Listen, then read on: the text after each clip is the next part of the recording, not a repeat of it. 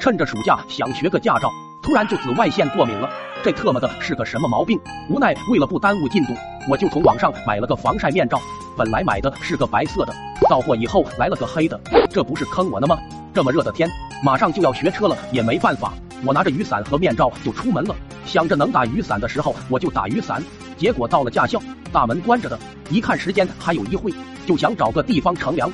扭头一看，那边有一个银行，里面估摸着开着空调。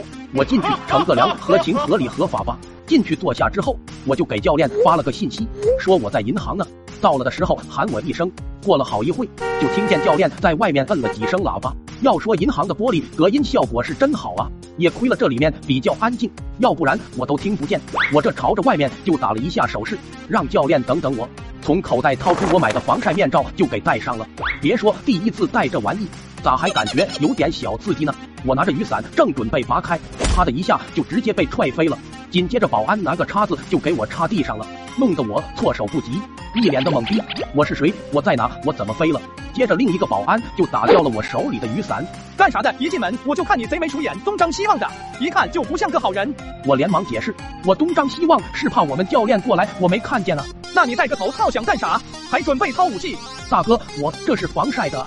再说我拿的是雨伞，也不是武器呀。谁知道你雨伞里面藏的有没有武器？我这个委屈啊！不信你打开看看吗？这教练在外面等了我好一会，没见我出来，就看这边有人把我插地上了，还以为有人在打我呢。之前经常和教练吃饭，这人也是个热心肠，怒气冲冲的就过来了。好家伙，一进门就被插地上了，早就看见你了，还按喇叭打信号。里面这家伙就行动，你俩同伙吧。这话一出，也给教练整懵了。最后他们检查完了雨伞，确实没啥武器。我又给解释了一番，才把我俩放开。